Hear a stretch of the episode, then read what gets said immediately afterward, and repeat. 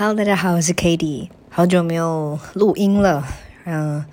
因为呃，现在跟 Jack 就是分隔两地，然后我在念研究所，然后 Jack 在拍戏，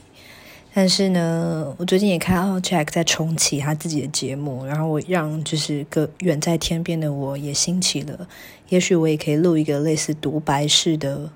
嗯分享，这样，嗯。那其实会录音也是有原因啦，就是因为呢，我最近出了一本散文集。对，那如果有 follow 我的 IG 的朋友，可能就会知道。可是我猜，可能时代登出的听众很多人不知道。那这本书叫做《无解的日常题目》，然后打算好像可以分个五集吗？五集来说一下，嗯，我写这本书的一些就是幕后花絮。对，然后还有一些我觉得很想分享的观念，就像我以前录音的时候，因为我们以前是每两个礼拜录音一次，然后我总是觉得我没有什么东西可以讲了，但是其实静下心来就发现，嗯，其实我脑袋里面还是有非常多。就是不经意的思绪啊，或是被我遗漏的念头，然后总总是可以在录音的时候把它一一捡起来。所以其实录音对我来说是一个还不错的整理。但因为现在念书嘛，呃，吸收比输出的时间还多，所以一直都没有机会去分享。嗯，这一年来的很多看见，所以我觉得好像可以做一个呃，就是一个一个系列吧。对，那因为我就是比较懒惰，然后。也很常，就是要处理一些自己个人的一些，你知道生存问题或是情绪问题，所以我不确定我能不能就是续更。然后我也一直就是都会想，就是会有人要听我讲话吗？对，对啊。但是现在会点开人，应该就是想听吧，对吧？对，总之，所以我想说可以来分享一下。那我现在声音这样是因为我感冒了。嗯，我前几天是完全没有声音，就是。应该是一个男中音的声音，不至于到男低音啦，但就是男中音的声音这样。然后就是没办法唱歌，然后也没办法讲话，然后也因为你知道，我觉得一场病都会让你认识自己的某个部分。像我烧声就会让我发现我有多爱讲话，然后我的音高大概位在哪边？因为有些音发不出来的时候，你反而对你自己的声音的层次突然多了一份细腻的了解。就其实。因祸得福啊，因祸得福。好，那我觉得第一集可以来分享一下，就是我这本无解的日常题目，就最常人很多人问我的，呃，原因是书名，就为什么要叫无解的日常题目？那因为其实我一直不是很明确我自己书写的主题，我也不知道，嗯，就是我要专门写什么。就像世代登出那时候，我也不知道应该要做什么，只是因为必须要有一个主题，所以我们才会有一个情绪篇等等的。但其实我关注的都是一些我生活中遇到的事情所衍生出来的，你知道各种分岔，所以他们其实是好几个分岔，然后没有办法做一个整理吧。所以，哎，突然觉得这个“分岔”这个词不错，嗯，蛮喜欢这个词，先记一下。对，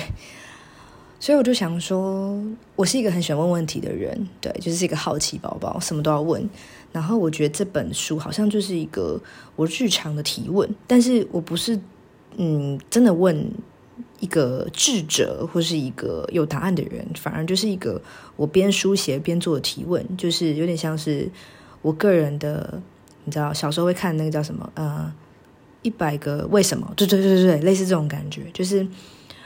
嗯，生活会遇到这样子的问题，那为什么呢？然后感情中遇到这样的问题，为什么呢？然后在社会里面生活会遇到这种问题，为什么呢？然后我就发现，哎，这一个个答案，因为已经不是像小时候一样在写考卷，会有选择题可以给我选选了，大部分答案可能就是无解的。那如果它是无解的，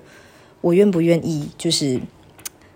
有继续作答的勇气？我觉得它反而是一种勇气跟甘愿的问题，所以这本无解的日常题目就收录着所有呃我生活中对我来说比较无解的答案，就是这个答案目前还不明朗，或是这个答案没有办法在现阶段用一个很直白的方式做回答，但是它却是日常中不断的会找上我的题目，嗯，所以我就把我日常的思索写了五万字收录在这本散文集里面。那因为不知道会不会有机会出第二本，然后我也觉觉得依照我。拍谁？嗯，哎，我发现就是大家咳嗽都会习惯说拍谁，对不对？或打喷嚏都习惯说拍谁，对，真的是一个台湾人的特性，对。好，总之，嗯，我刚刚讲到哪？嗯，对，哦，我想到，因为我不知道我会不会有机会再写第二本，所以其实这本书就是穷尽了可能我过去，其实主要是我过去一年来的书写，但其实是我二十六年来的体悟吧。对，那很多很多事情的发生都需要经历一段时间，它才能转化成文字。那刚好我也来到了一个这个年纪，就是我来到了一个可以让子弹飞一回的年纪，我来到了一个可以让事情。再给他一点时间的年纪，所以才有办法很幸运的遇到了一个契机，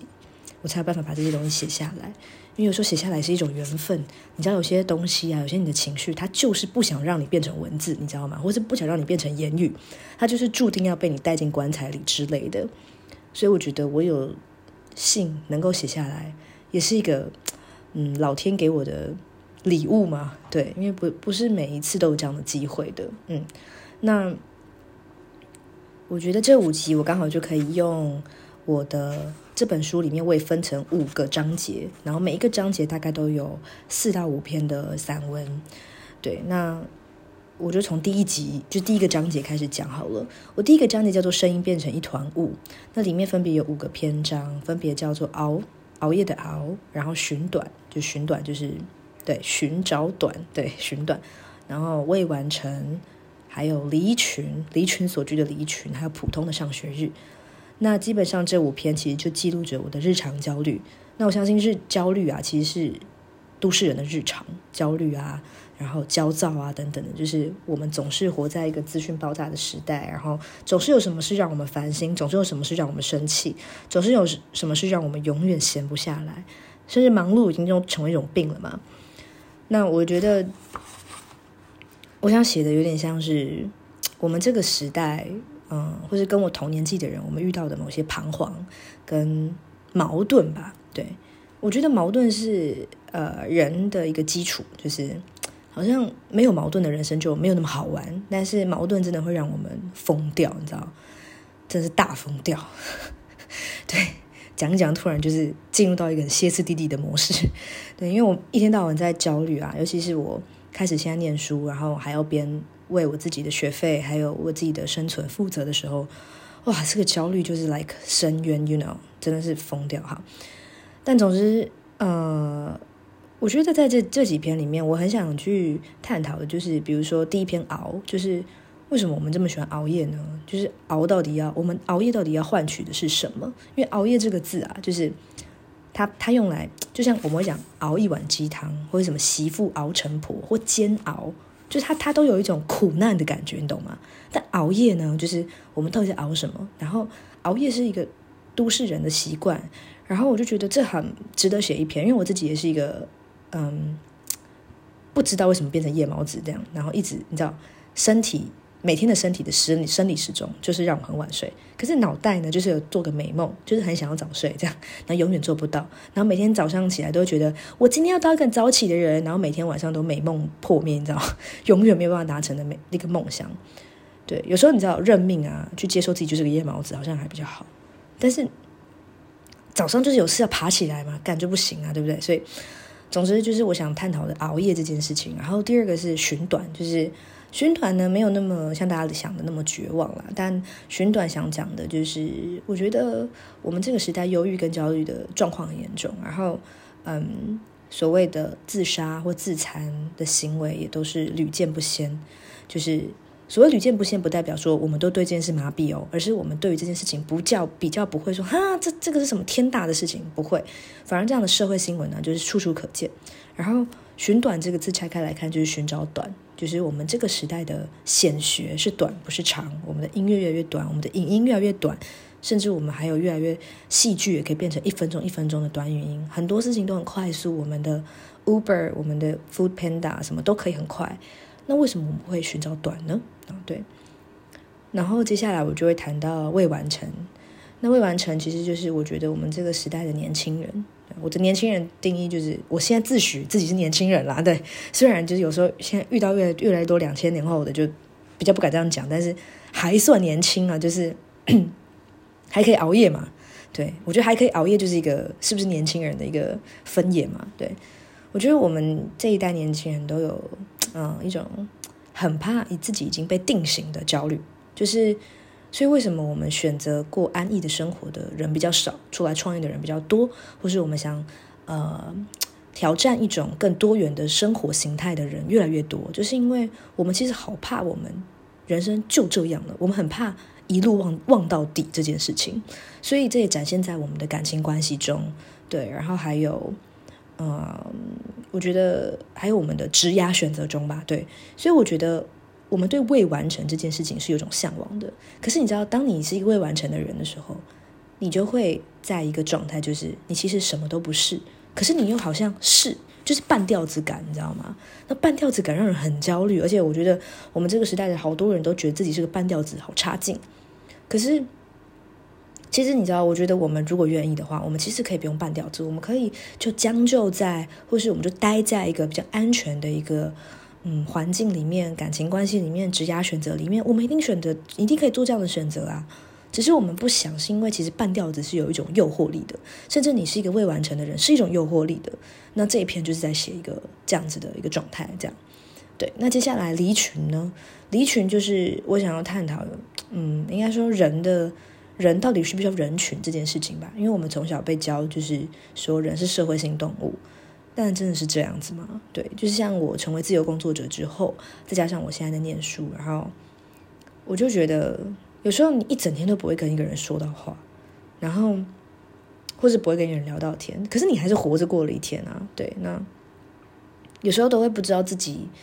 嗯，过得这么离群索居，是一种我天生个性的使然呢，还是一个我的选择？那其实有时候离群啊，然后或是合群啊。都会焦虑的。合群，你可能你的自我就消失了；可是离群，你的自我很明显，可是你很孤独。那应该要怎么选呢？对，我都写在这篇里面了。那这个这个章节的最后一篇是普通的上学日啊，因为我现在在念研究所嘛，怕有些听众不知道。对，我现在在念研究所，然后我现在硕二喽。对，就是我们的 podcast 停更多久，